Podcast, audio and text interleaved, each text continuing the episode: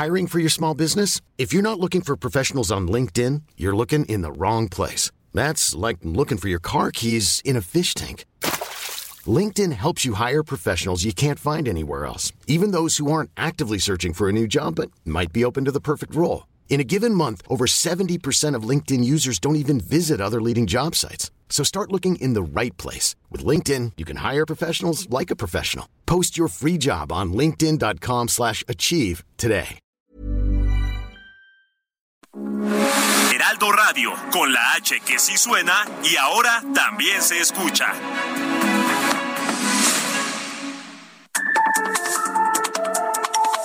De norte a sur, las coordenadas de la información. Con Alejandro Cacho.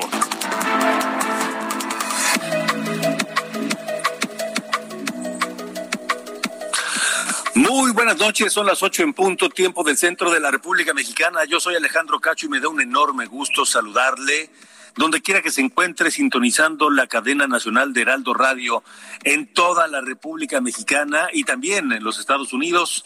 Gracias por acompañarnos, gracias a quienes nos escuchan a través de Now Media en los Estados Unidos, gracias a quienes nos escuchan por Heraldo Radio en todo el país. Esta noche tenemos temas interesantes, importantes que comentar con usted y por supuesto hay dos que dominan la agenda informativa de hoy que por supuesto no podemos obviar, no podemos ignorar. Uno, el tema económico, hay varios indicadores económicos interesantes que van a marcar no solamente lo que está ocurriendo hoy en México, en Estados Unidos, en el mundo entero, sino lo que va a ocurrir en los próximos meses y años. Y por otro lado, el tema de salud, la pandemia que nos está azotando a todos en este planeta con el maldito coronavirus, estaremos analizando. Por lo pronto, le comento que otorga el Servicio de Administración Tributaria una prórroga hasta el 31 de diciembre de este 2022 en los trámites fiscales, entre los que destacan el uso de la firma electrónica. Así que eso es una buena noticia. Tome precauciones, infórmese bien, cheque la página del SAT para que tenga toda la información necesaria. Advierte el Fondo Monetario Internacional que este año será difícil. Pero ¿qué cree? 2023 será todavía más duro con un gran riesgo de recesión económica y mayores presiones sociales, es lo que dice el Fondo Monetario Internacional. Pero en el ámbito nacional, en México, 20 de los 24 productos que integran la canasta básica y que el pasado 4 de mayo, en este plan que diseñó el gobierno de Andrés Manuel López Obrador para contener la inflación, 24, 20 de esos 24 productos no solamente no, no, no bajaron, no se contuvieron los precios, han aumentado durante junio y le estaremos dando la información. Una buena, una noticia buena. Estados Unidos autoriza la importación de aguacate mexicano, pero de Jalisco. Durante una década, Estados Unidos solo importó aguacate de Michoacán.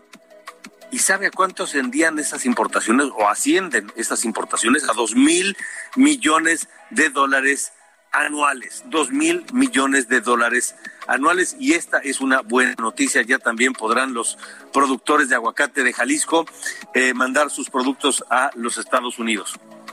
Ahora, eso es en cuanto a la economía. En cuanto al tema de la salud, de la pandemia, hoy se reportan 34.885 nuevos contagios de coronavirus en las últimas 24 horas. Eso es una cifra menor, vaya, por primera vez en dos semanas vemos que baja, aunque sea un poquito la cifra de contagios de coronavirus en México. Eh, es una cifra más baja que la reportada ayer. Ayer fueron más de 37 mil, pero siguen siendo muchos. Sigue siendo un número alto de contagios. También hoy se reportan 74 muertes por coronavirus. Ayer fueron 72, hoy son 74. Una, una es mucho. Son 74. Ante estas cifras, en Colima, la Secretaría de Educación decidió adelantar el cierre del ciclo escolar.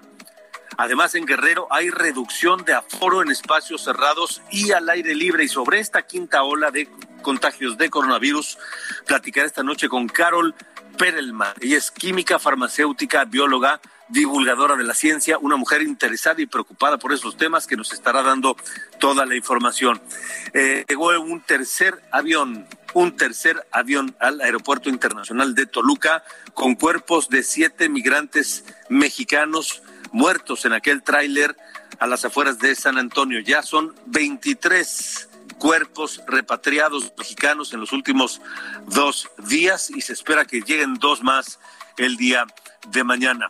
Cuatro de los catorce detenidos por la balacera del martes en Topilejo, al sur de la Ciudad de México, quedaron en libertad porque no se les encontraron elementos en su contra. Hay diez presuntos más que fueron llevados esta tarde al Centro Varonil de Reinserción Social en Santa Marta, Acatitla.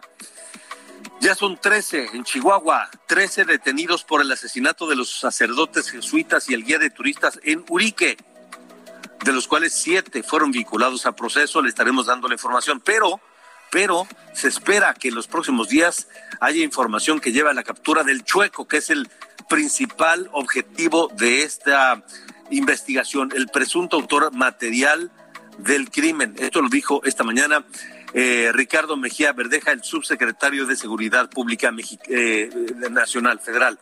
Esta noche esta noche platicaré con Juan Martín Pérez García, el coordinador regional de Tejiendo Redes de la Infancia de América Latina y el Caribe, para hablar sobre los policías. Fíjese nada más, escuche esto. En el municipio de Purísima del Rincón, en Guanajuato, la policía local le está enseñando a estudiantes de secundaria a utilizar armas de fuego. ¿Para qué? pues para prevenir adicciones, eso dicen allá. Estaremos hablando de el tema por supuesto. Así que tenemos muchas cosas. También esta noche platicaré con Gonzalo Monroy, un hombre experto, consultor en temas energéticos, para que nos platique luego de la gira de López Obrador por Washington. Esta mañana dijo que podría permitir inversión extranjera para energía solar siempre y cuando la Secretaría de Energía se encargue de planear los proyectos y que la Comisión Federal de Electricidad participe en esos mismos proyectos. Así que estaremos hablando del tema, por supuesto. Esto es de norte a sur. Yo soy Alejandro Cacho en esta noche de jueves y comenzamos.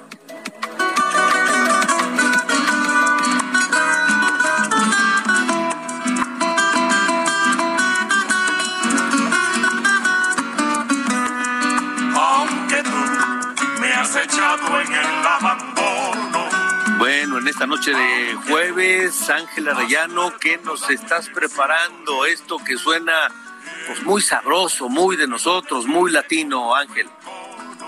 Hola Alejandro, muy buenas noches. Hoy estamos recordando a Compay Segundo, músico y compositor cubano quien murió el 14 de julio del año 2003 a los 95 años. Su nombre era Máximo Francisco Repilado Muñoz. Nació el 18 de noviembre de 1907, fue muy popular en su país, pero su música llegó a superar las fronteras. Desde muy joven se vio atraído por la música formó parte de algunas agrupaciones. En 1948 se unió a un músico llamado Lorenzo Hierrezuelo para formar el dúo Los Compadres y se hacían llamar Compay. La primera voz la llevaba Lorenzo Hierrezuelo y era Compay Primo. La segunda voz era ejecutada por Francisco Repilado y se hacía llamar Compay Segundo, sobrenombre que lo acompañó toda su vida.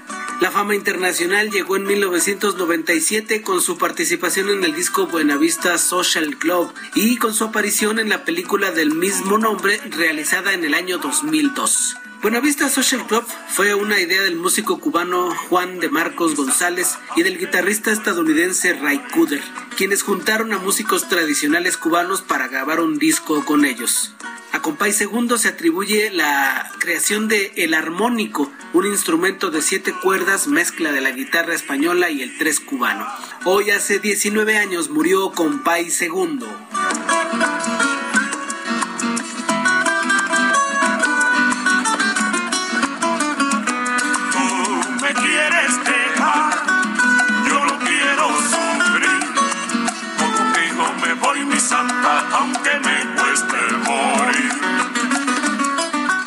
Norte a con Alejandro Cacho. compay segundo, esto que nos preparó Ángel Arellano en esta noche de, jueves, no se podría entender la música y la trova cubana sin compay segundo. Así de sencillo. Pero bueno, eso será tema de otra ocasión. Vamos a Guanajuato.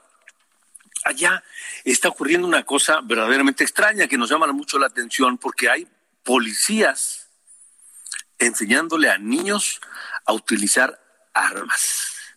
¿Para qué? Esto está ocurriendo en Purísima del Rincón, en Guanajuato. Y Gabriela Montejano nos tiene el reporte completo desde allá. Buenas noches.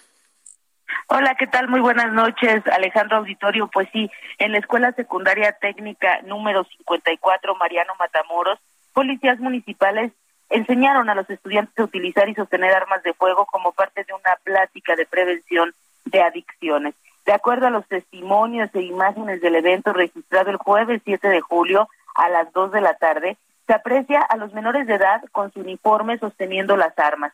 Esta práctica fue considerada como aberrante por parte de Juan Martín Pérez García, coordinador de Tejiendo Redes Infancia en América Latina y Caribe. Él aseguró que en medio de un país con altos niveles de violencia y precisamente en condición para de riesgo para los niños, pues esta situación resulta incluso violatoria de sus derechos humanos.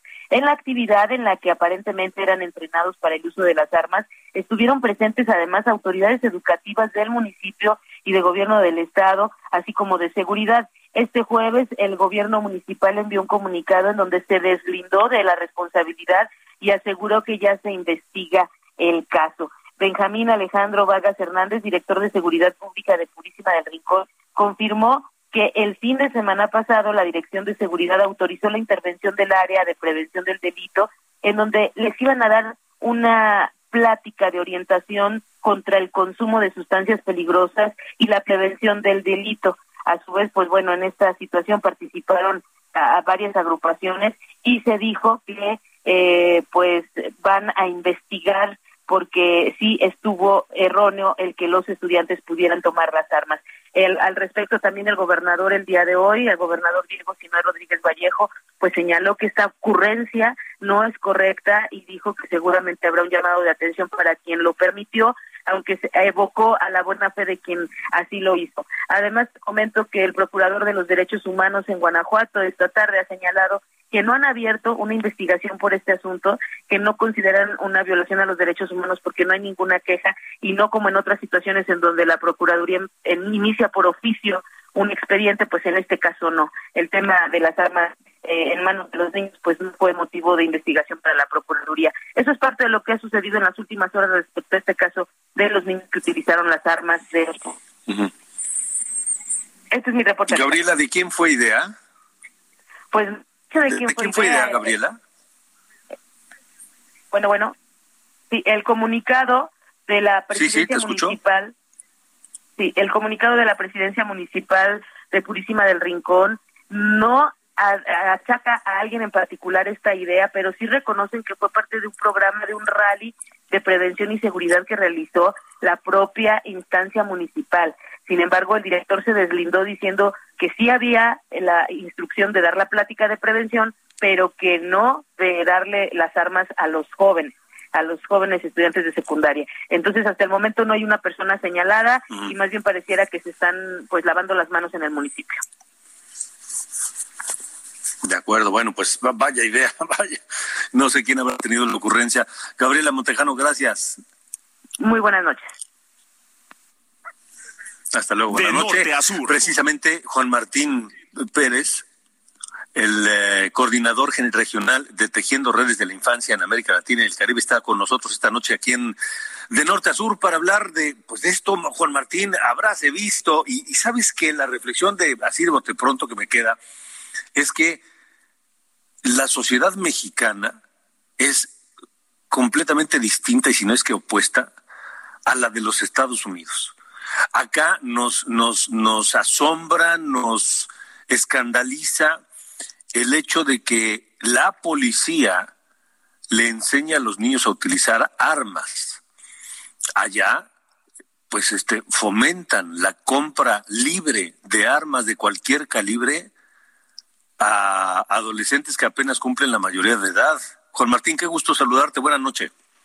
Buenas noches, estimado Alejandro. Y sí, efectivamente creo que el comparativo es necesario porque al mismo tiempo los indicadores son eh, pues una demostración de por qué es correcto que en nuestro país nos indignemos y solicitemos investigación y sanción apropiada.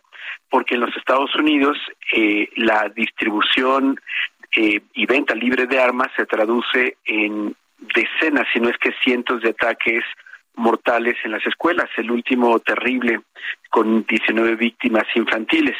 Eh, en el caso mexicano hemos estado alertando cómo es que la militarización de la seguridad y la presencia de más de 16 millones de armas ilegales circulando en territorio ha llevado, como ya lo señalan muchas investigaciones y datos públicos, a un incremento de hechos de sangre, es decir, homicidios, feminicidios y otras lesiones con arma de fuego pero también muchos de estos eh, son eh, víctimas, niños y niñas, y por eso es tan, eh, digamos, reprobable este hecho, que al mismo tiempo es preocupante cómo las autoridades pretenden pues considerarlo como una ocurrencia, como algo eh, que no, eh, digamos, amerita preocupación.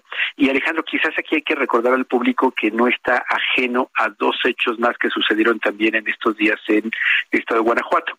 El pasado 11 de julio, la presidenta municipal de León, en un evento este, y un izamiento de bandera, eh, disfrazaron a una niña de unos 10 años como este antimotines. Esto es además nuevamente vergonzoso, aberrante, y eh, precisamente también hace dos días un policía municipal pretendiendo detener a un adolescente sospechoso, según él, eh, termina disparándole y ahora el adolescente está pues literalmente luchando por su vida en un hospital. Entonces eh, son varios hechos que no podemos ver aislados, que ameritan investigación cada uno de ellos eh, y que esto debe de tener sanciones porque podrían ya configurarse delitos del orden penal. Eh, Alejandro, por ejemplo, corrupción de menores. Eh, nos alerta, nos asusta que un niño o una niña esté expuesto a, no sé, pornografía o otro tipo de cosas y debería de preocuparnos también que una autoridad le permita usar armas de uso exclusivo del ejército a niños y niñas como se ven en las eh, imágenes. Y por otra parte, eh, pues preocupa que la, el propio procurador del Estado en, términos de derechos humanos considere esto también como un tema aislado. Eh, y bueno, pues solamente comentarte, Alejandro, que nosotros como organizaciones ya estamos presentando las respectivas quejas tanto a nivel local como nacional, eh, considerando que pues si no hay condiciones en el Estado para que se protejan los derechos de niños y niñas, pues buscaremos el amparo de las leyes federales. ¿Es posible esto, Juan Martín, que la justicia federal evite este tipo de cosas? Porque también, por otro lado, eh, habrá quien diga, pues que hay que enseñarle a, los niños y a todo mundo a defenderse, ¿no? Mira, en esto no no cabe eh, de ninguna manera con niños y niñas porque la Ley General de Derechos de Niños en el país es explícita en el derecho de ellos a no ser expuestos a ningún tipo de expresión armada, a estar libres de cualquier forma de violencia. Entonces esto por, por nuestro marco normativo no podría de ninguna manera aplicarse. El artículo primero constitucional que establece que todos los tratados internacionales en derechos humanos tiene el mismo rango que la Constitución, nos lleva a la, al eh, Comité de Derechos del Niño, específicamente la Convención, que establece explícitamente la prohibición de que los niños y niñas se vean involucrados en cualquier tipo de expresión armada o eh, de guerra o militar. Entonces no, no habría ninguna condición legal para que esto suceda. Por supuesto que en la desesperación del público, como también sucede en los Estados Unidos y en otros lugares, eh, pues y por la claramente complicidad o incapacidad de las autoridades para garantizar la vida y la integridad, pues se están armando. Quizás vale la pena, Alejandro, recordar también cómo los pueblos indígenas se están armando con sus policías comunitarias ante pues la complicidad de autoridades estatales, por ejemplo en Guerrero, también esto pasado en Michoacán, pero el resultado ya lo sabemos, siempre es terrible. Chiapas igual y estos grupos terminan siendo paramilitares. Entonces, creo que nadie en su sano juicio podría imaginar que tengamos que acercar a los niños y a las niñas en las escuelas, que son espacios de seguridad y con otros principios que en este caso se viola la Ley General de Educación porque está fundamentada en otros principios y nunca en una lógica de armas o eh, violencia, pues claramente no podría ser esto un buen resultado. Ahora, Juan Martín, estamos platicando con Juan Martín Pérez García, coordinador regional de Tejiendo Redes de la Infancia. en América Latina y el Caribe. Vuelvo al comentario del inicio de la charla. Claramente queda de manifiesta la enorme diferencia entre una sociedad, la de Estados Unidos, completamente abierta y permisiva en el uso de armas, compra, uso, posesión de armas, y la de México, que a pesar de tener un problema gravísimo de seguridad, por lo menos en este momento no estamos en esa, en esa, en esa, en esa óptica o en esa disposición. Efectivamente, Alejandro, precisamente porque hay un esfuerzo de las propias comunidades, de las familias, eh, de autoridades educativas eh, prácticamente en todo el territorio, de no permitir eh, armas en las escuelas. Precisamente este lunes pasado presentamos un informe regional denominado Violencia Armada y su impacto en la niñez. Eh, con nuestros colegas del Foro de Crianza y Adolescencia en Brasil y la Oficina Regional de Naciones Unidas para el Desarme. Y a partir de ello, y en breve estaremos también presentando en México esta campaña de escuelas libres de armas, porque la experiencia internacional nos da cuenta que precisamente la manera de superar la violencia armada es cuidar que las escuelas sean las o estas comunidades educativas sean los lugares de mayor seguridad. No solamente son lugares de aprendizaje, sino también son lugares de seguridad y encuentro comunitario son espacios donde a partir del arte, de eh, digamos, de, que están en el propio territorio, pueden irse construyendo elementos de paz, que Colombia, por ejemplo, en particular en los últimos cinco años, ha logrado avances importantes con los acuerdos de paz, precisamente partiendo de las escuelas y evitar que las armas lleguen ahí. Así es que creo que el sentido común nos lo dice, la experiencia internacional, nuestra propia ley lo prohíbe, y esto tiene que ser investigado y sancionado. Ahora, Juan Martín, brevemente para terminar, lo que mencionas de la experiencia internacional dice que los países más civilizados, los más pacíficos, los más felices, los de mejor nivel eh, de vida en el planeta, no son aquellos en donde las armas sean la constante en la sociedad y están al alcance de cualquiera. Efectivamente, tienen eh, rígidos controles de armas. Quizás el ejemplo más contundente es Japón. Eh, por supuesto, los Países Bajos, Europa. Los escandinavos, eh, creo, Exactamente, y por eso es que el, el, comparativo que tú haces de manera excelente con Estados Unidos nos muestra el grave error que significa acercar armas a un niño, una niña, una persona adolescente. De acuerdo. Juan Martín Pérez García, coordinador regional de Tejiendo Redes de la Infancia en América Latina y el Caribe. Gracias por haber estado con nosotros esta noche. Gracias, estimado Alejandro, por esta oportunidad. Muy buenas noches. Gracias, buenas noches. Son las ocho con veintidós, tiempo del centro de la República Mexicana. Antes de ir a la pausa y de escuchar a Compay Segundo otra vez, porque es un agasajo escuchar a Compay Segundo. Antes, antes de esto, yo no sé usted qué piense sobre este tema de las armas, pero creo que sí nos debe llevar a todos a una reflexión en torno de si estamos dispuestos o no a que nuestros hijos adopten el uso de las armas como parte de su vida cotidiana. ¿Eso es lo que queremos? ¿Queremos que se repita lo que hemos visto en Estados Unidos? De las matanzas, las masacres, que de pronto desequilibrados le arranquen la vida a quien sea, a niños incluso. ¿Eso es lo que queremos en este país? No lo sé. Bueno, eh, mire, rápidamente, algunos de los productos que han incrementado sus precios en estos últimos par de meses de mayo y junio. Papa, jitomate, huevo, aceite, pechuga de pollo, bistec, chile, frijol, cebolla, leche, manzana, pan de caja, tortilla de maíz, atún, sardina, limón y productos de higiene personal. ¿Qué más quiere? Todo eso ha subido de precio en México en las últimas semanas, en los últimos dos meses. Repito, pata, papa, jitomate, huevo, aceite, pechuga de pollo, bistec, chile, frijol, cebolla, leche, manzana, pan de caja, tortilla de maíz, atún, sardina, limón y productos de higiene personal. Algo no está funcionando. Algo estamos haciendo mal. 8 con 23. Mi querido Manuel, échale.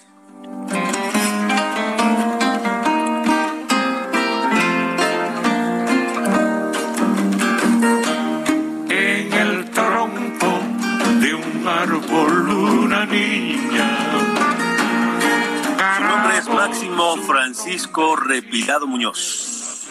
conocido mundialmente como Compay Segundo, músico, compositor cubano, por supuesto. Murió a los 95 años el 14 de julio de 2003 en La Habana, Cuba. Esto se llama ¿Y tú qué has hecho? Y la trova cubana no podría explicarse ni entenderse sin Compay Segundo. Estamos en De Norte a Sur, vamos a una pausa y continuamos. Yo guardo siempre tu querido nombre y tú me has hecho de mi pobre. De norte a sur. Con Alejandro Cacho.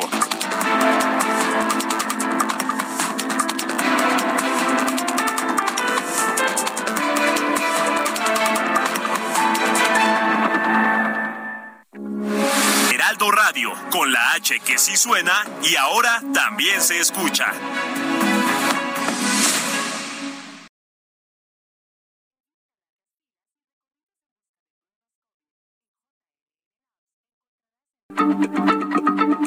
Heraldo Radio, la H se Hey, it's Ryan Reynolds, and I'm here with Keith, co star of my upcoming film, If, only in theaters, May 17th. Do you want to tell people the big news? All right, I'll do it. Sign up now and you'll get unlimited for $15 a month in six months of Paramount Plus Essential Plan on us. Mintmobile.com slash switch. Upfront payment of $45 equivalent to $15 per month. Unlimited over 40 gigabytes per month. Face lower speeds. Videos at 480p. Active Mint customers by 531.24 get six months of Paramount Plus Essential Plan. Auto renews after six months. Offer ends May 31st, 2024. Separate Paramount Plus registration required. Terms and conditions apply if rated PG. Comparte, se ve y ahora también se escucha.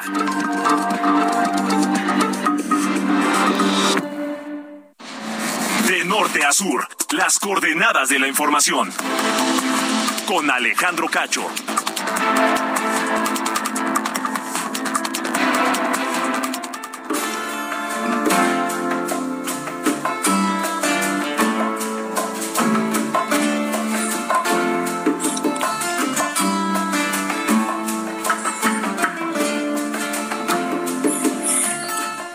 Norte a sur, con Alejandro Cacho.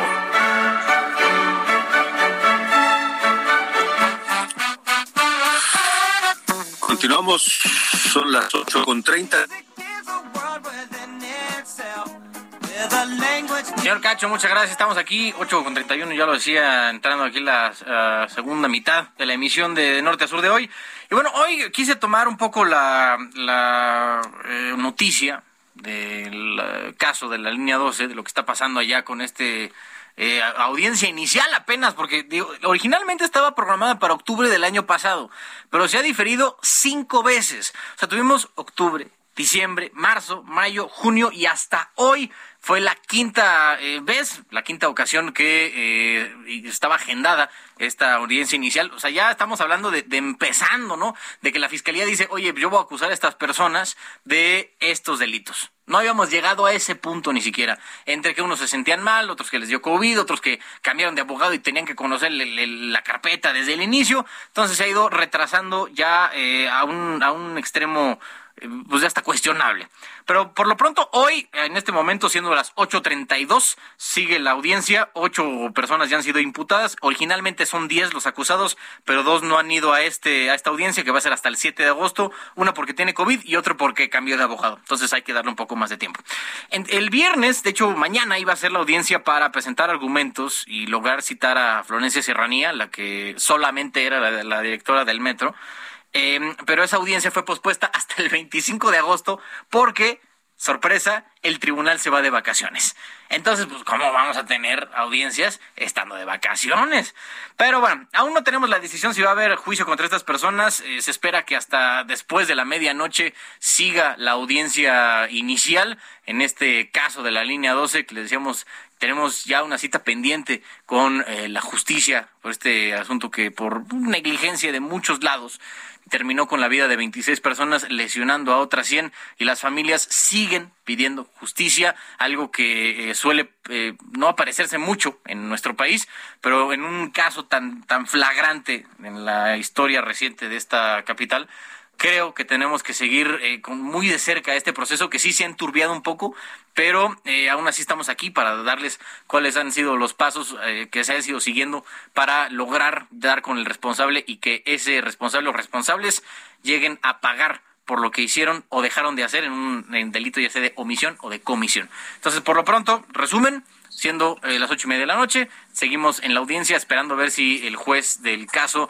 decide que va, a haber un eh, juicio en contra de los ocho imputados que llevó la Fiscalía de la Ciudad de México ante la justicia.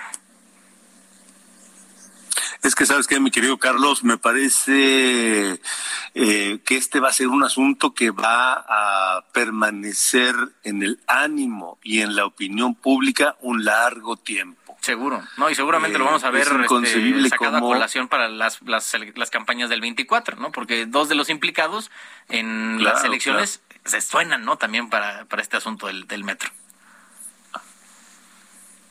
Sí, no entiendo cómo eh, hay una justi puede haber una justificación para que Florencia Serranía no comparezca que era la directora general, pero además era la directora o la responsable del mantenimiento del metro. Sí, creo que justo me acuerdo, me corregirás, que no había responsable del metro directo, entonces como que ella de facto asumió esa responsabilidad.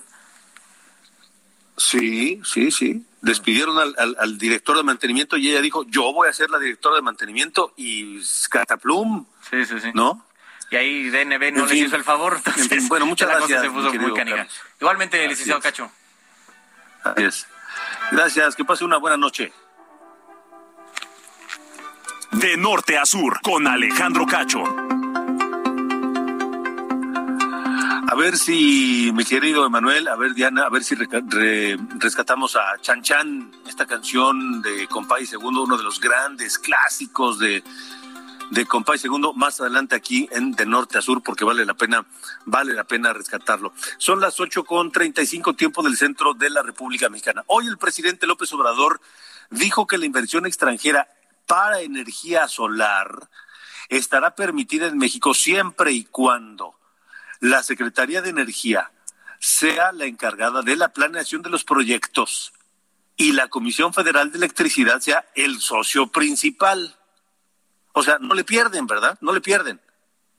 Dijo López Obrador que México busca fortalecer su autosuficiencia energética y asegurar que ya no producirá combustóleo, sino gasolinas. Así lo dijo esta mañana. Para fortalecer nuestra autosuficiencia energética ya se autorizó la construcción de una nueva coquizadora en Salina Cruz. Ya no vamos a producir combustóleo vamos a producir eh, gasolinas, todo va a ser gasolinas. Y esto significa más rentabilidad y menos contaminación. Eh, entonces ya son dos plantas, una en Tula y otra en eh, Salina Cruz. Son inversiones también para que tengan información de 6 mil millones de dólares. Una coquizadora una conquistadora. ¿Qué es eso, mi querido Gonzalo Monroy, especialista en temas energéticos? Te agradezco que nos acompañes en esta noche aquí en De Norte a Sur. Claro que sí, Alejandro, buenas noches. ¿Qué es una coquizadora, Gonzalo? Comencemos por ahí. Claro que sí. Mira, eh, las coquizadoras son unas, unos procesos, unas plantas que rompen las cadenas tan pesadas del combustorio, un combustible que ya tiene muy poco poder calorífico y le extrae justamente de ese combustorio una proporción de gasolina y una proporción de diésel. Y justamente eso hace que sean altamente rentables, especialmente cuando hablamos de crudo pesado, como es el tipo Maya que tenemos en México. Ok, entonces está bien para el... Sí, te escucho, eh, Lo que, sí, no, lo que te voy a decir es que en México tenemos tres de nuestras seis refinerías ya cuentan con coquizadoras, Cadereyta, Madero y Minatitlán, y la historia de Pemex con estas, la verdad, ha sido una cosa bastante, una mala experiencia, digámoslo de esa manera cuando el presidente López Obrador dice que ya no va a haber combustóleo, pues la verdad está tirándole un optimismo que no comparte ni la industria ni siquiera el propio Pemex. Ahora, Gonzalo, Gonzalo Monroy, eh, ¿qué, opinas de esta de, de, lo que dijo hoy en torno de las, de las energías limpias, de las energías eh, que tienen que ver con, con la energía solar y demás. O sea, ganar, ganar la energía, o mejor dicho, ganar nomás para el gobierno. Energía, la Secretaría de Energía encargada de la planeación de los proyectos y la Comisión Federal de Electricidad, socio principal. Efectivamente, Alejandro, ahí eso es un elemento muy importante porque a pesar de que podría dar la señal o interpretarse como que hubiera cierto nivel de apertura a la inversión privada, no existe esta, Alejandro. Lo que está haciendo es bastante consistente con lo que hemos visto en casi tres años y medio de su administración del presidente López Obrador, donde eh, todas las empresas que sean contratistas o prestadores de servicios, ya sea para Pemex o para CFE, que es el caso que ahorita nos atañe, toda eso está muy bienvenida. Pero empresas que quieran venir y competirle a Pemex o CFE, llámese desde las gasolinas, estas nuevas gasolineras, llámese de plantas que pueden ofrecer electricidad más barata y muchas veces eh, sin emisiones contaminantes, a esas se les ha metido totalmente todo tipo de interferencia legal, constitucional y de todo tipo regulatorio. Así que eh, no es ninguna sorpresa este va a ser un sexenio de contratistas, pero competidores a Pemex y CFE van a encontrar toda la interferencia posible. Le hace bien al país, Gonzalo, en estos tiempos, siglo XXI, cuando el mundo está eh, encaminándose a las energías limpias? Digo, sabemos que la industria petrolera no va a desaparecer de un plumazo ni de la noche a la mañana, va a seguir existiendo por distintas razones pero ¿es lo que, lo que requiere la modernidad y el país? No, y qué bueno que me haces esa pregunta, Alejandro. Eh, muchas personas piensan que únicamente las refinerías sirven para sacar gasolina y diésel. Una de esas personas es el presidente López Obrador. La realidad es que el, negocio de la refinación se está transformando y una de esas que estaba en transformación precisamente era la refinería de Deer Park, que iba a salirse de eh, los crudos pesados, incluso también de la producción de diésel para concentrarse en precursores químicos, algo esencial para toda la industria petroquímica, especialmente plásticos de nueva generación. Como tú muy bien apuntabas, el petróleo no va a dejar de existir mañana ni tampoco sus usos. Todos los derivados del plástico que vamos a tener, que es el sostén de la de la transición energética, vienen de ahí buena parte incluso de los insumos médicos, material de primera línea, también son derivados del petróleo. Así que eso lo vamos a tener, pero ya no enfocado a la producción de combustibles como gasolina o diésel, sino para otras cosas. México, sin embargo, parece estar atorado en un dilema que el mundo parecería ya superado. O sea, la industria petrolera es mucho más que gasolina y diésel. Totalmente pero parece que la óptica mexicana solamente está enfocada a gasolina y diésel. Ahí es donde te digo, exactamente estamos todavía atrapados. El presidente, fíjate, hoy salió una nota muy interesante. Eh, justamente Arabia Saudita está comprando cantidades récords justamente de eh, productos refinados rusos para poder eh, tener sus luces prendidas. Y eso es muy interesante porque si el país mayor productor de petróleo no tiene, no le alcanza y ni le interesa esta autosuficiencia energética, porque México tendría que quedarse en estos mitos, o como alguna vez parafraseando Octavio Paz, parece encerrarse de nuevo en el laberinto de la soledad. Vaya, pero eso no va a cambiar, por lo menos de aquí a lo que resta de este gobierno, Gonzalo, ¿no?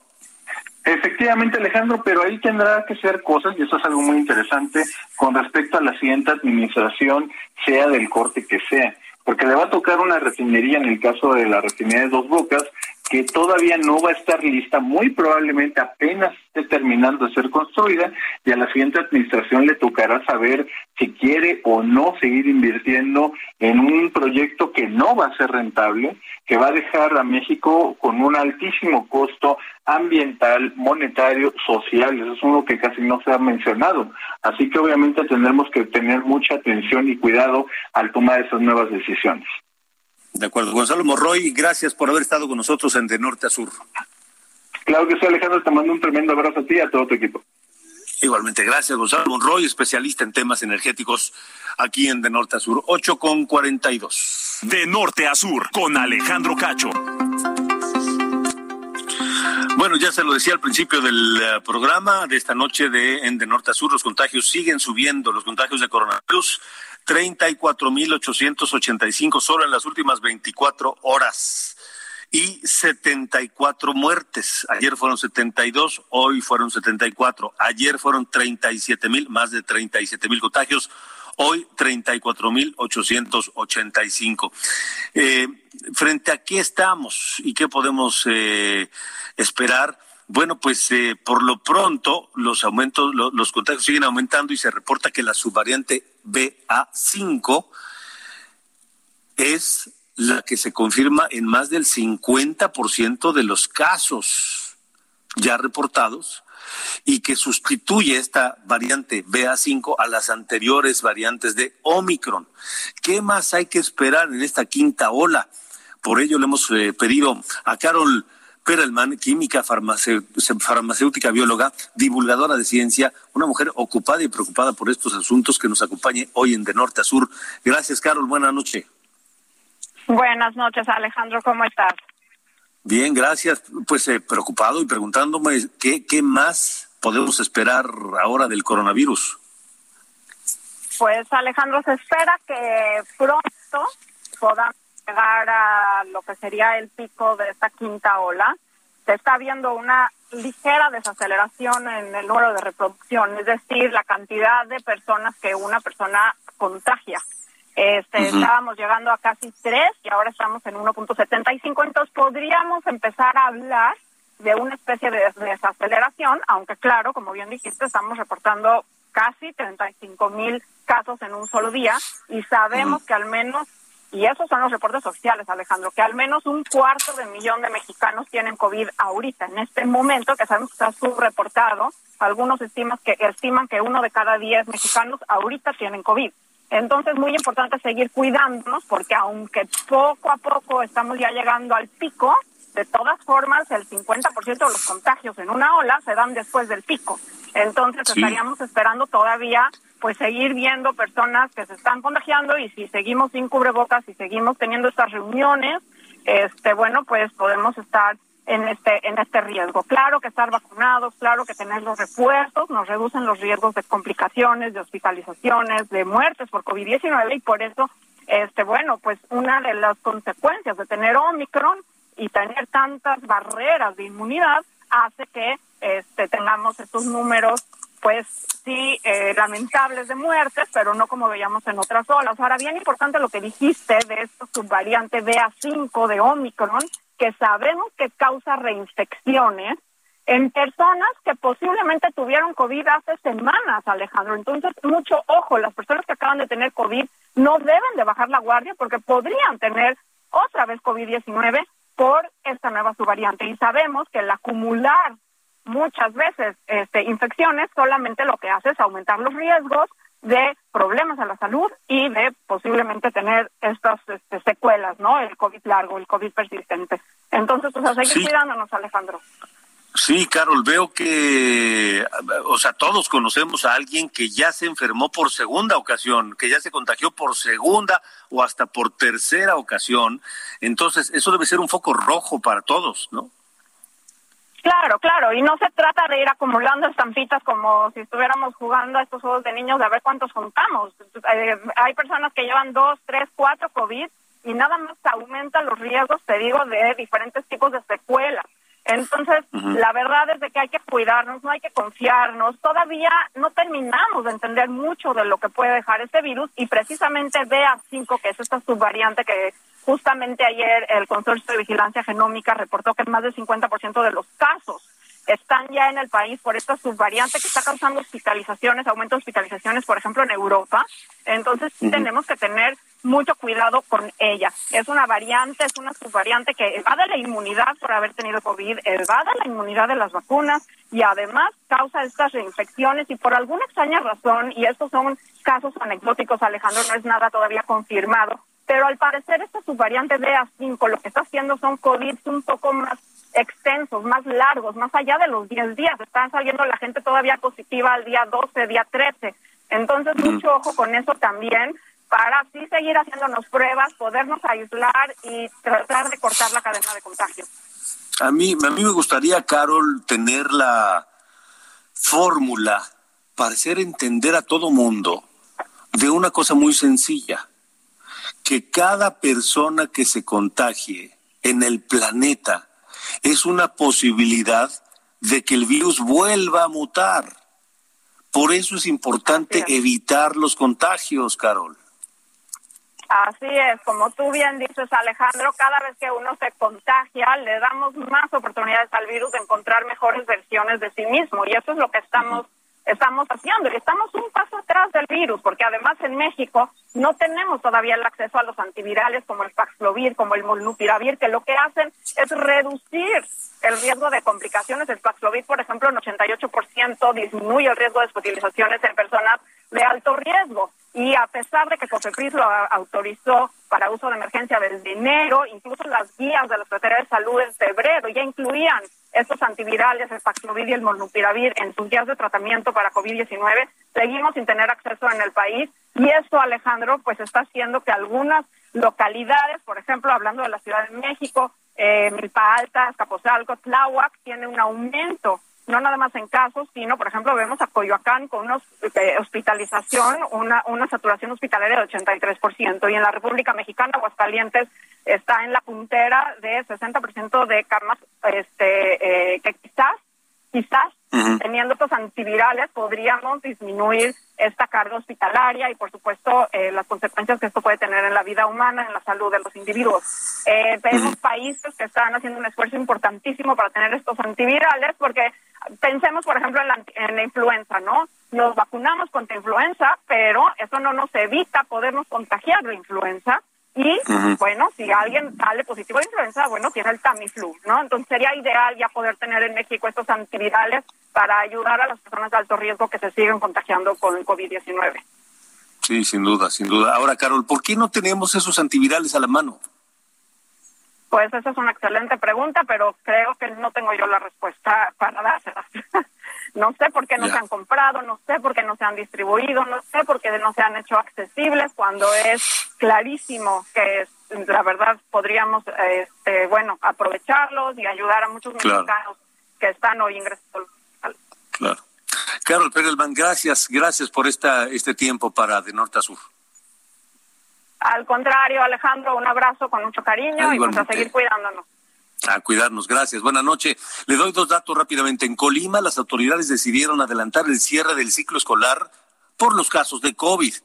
Y en Guerrero, ante el aumento de casos, el gobierno decidió reducir el aforo en espacios tanto cerrados como abiertos. Ayer en este mismo programa le decía que la mitad de las pruebas de, de, COVID en Acapulco, solo en Acapulco estaban dando positivo. Vamos rapidísimo a Nuevo León porque se dispara el número de colonias sin agua.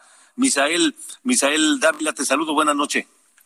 Alejandro, ¿qué tal? Un gusto saludarte también a todos los amigos aquí en Heraldo de México. Pues como tú bien mencionas, aquí en Nuevo León volvieron otra vez las protestas y bloqueos viales por la falta de agua, pero pues bueno, con una con una buena razón y es que esta mañana el director de agua y drenaje, Juan Ignacio Barragán, reveló que el número de colonias afectadas por el desabasto casi se ha triplicado, Alejandro, en la en la última semana. Lo anterior ha sido efecto, según el funcionario, de que por su bajo nivel de agua no se ha podido extraer todavía eh, ningún tipo de líquido de la presa Cerro Prieto. De hecho, ante la falta de esta fuente de abastecimiento y según la información de la mesa de coordinación de pipas, las pipas que se están llevando hasta las diferentes colonias para poder llevarles agua.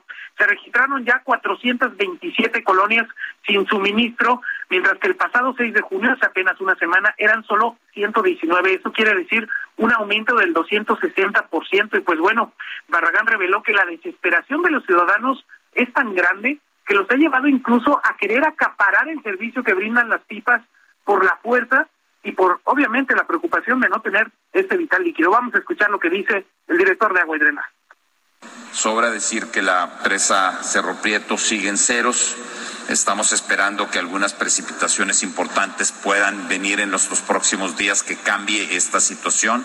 Requeriríamos de lluvias realmente fuertes en la cuenca de Cerro Prieto para que esta situación pueda cambiar, pero tenemos todos los equipos disponibles para que en el momento en que el nivel de la presa suba, podamos eh, reiniciar el bombeo de Cerro Prieto. Bueno, Alejandro, como ya lo escuchamos, la apuesta de las autoridades de Nuevo León es que los próximos días puedan presentarse lluvias de importancia que ayuden a llenar las presas, pero el pronóstico pues no es nada favorable. Ese es el reporte, Alejandro, desde Nuevo León. Híjole, Misael, pues ojalá que sí, ojalá que los pronósticos se equivoquen y lluvia, llueva y llueva mucho en aquella zona del país que tanta falta le hace. Misael, te mando un abrazo, gracias, un abrazo a toda la gente de Heraldo Radio Monterrey, gracias. Estamos al pendiente, un abrazo. Hasta luego, buenas noches. Vámonos rápidamente, Chan Chan. Chan Chan, ni más ni menos, de Compay Segundo. Esta versión que grabó con Buenavista Social Club y con sus paisanos Elías Ochoa y ni más ni menos que Ibrahim Ferrer. Es un lujo tener esta noche a Compay Segundo aquí en De Norte a Sur. En esta versión, digo, repito, Buenavista Social Club y Elías Ochoa e Ibrahim Ferrer. Con eso nos vamos. Gracias por habernos acompañado en De Norte a Sur. Yo soy Alejandro Cacho y lo espero mañana aquí en Heraldo Radio. El cariño que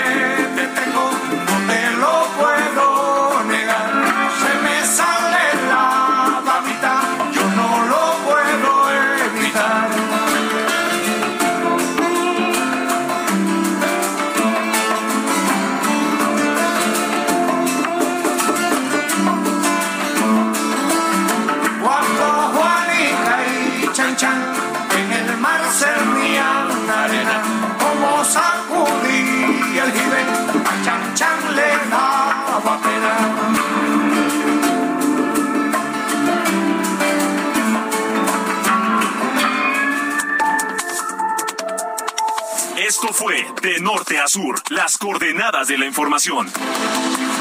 Con Alejandro Cacho.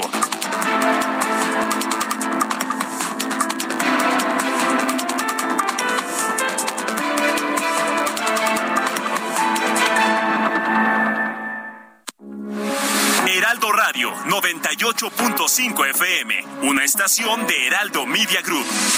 Transmitiendo desde Avenida Insurgente Sur 1271, Torre Carrachi, con 100.000 watts de potencia radiada. Heraldo Radio, la H que sí suena y ahora también se escucha.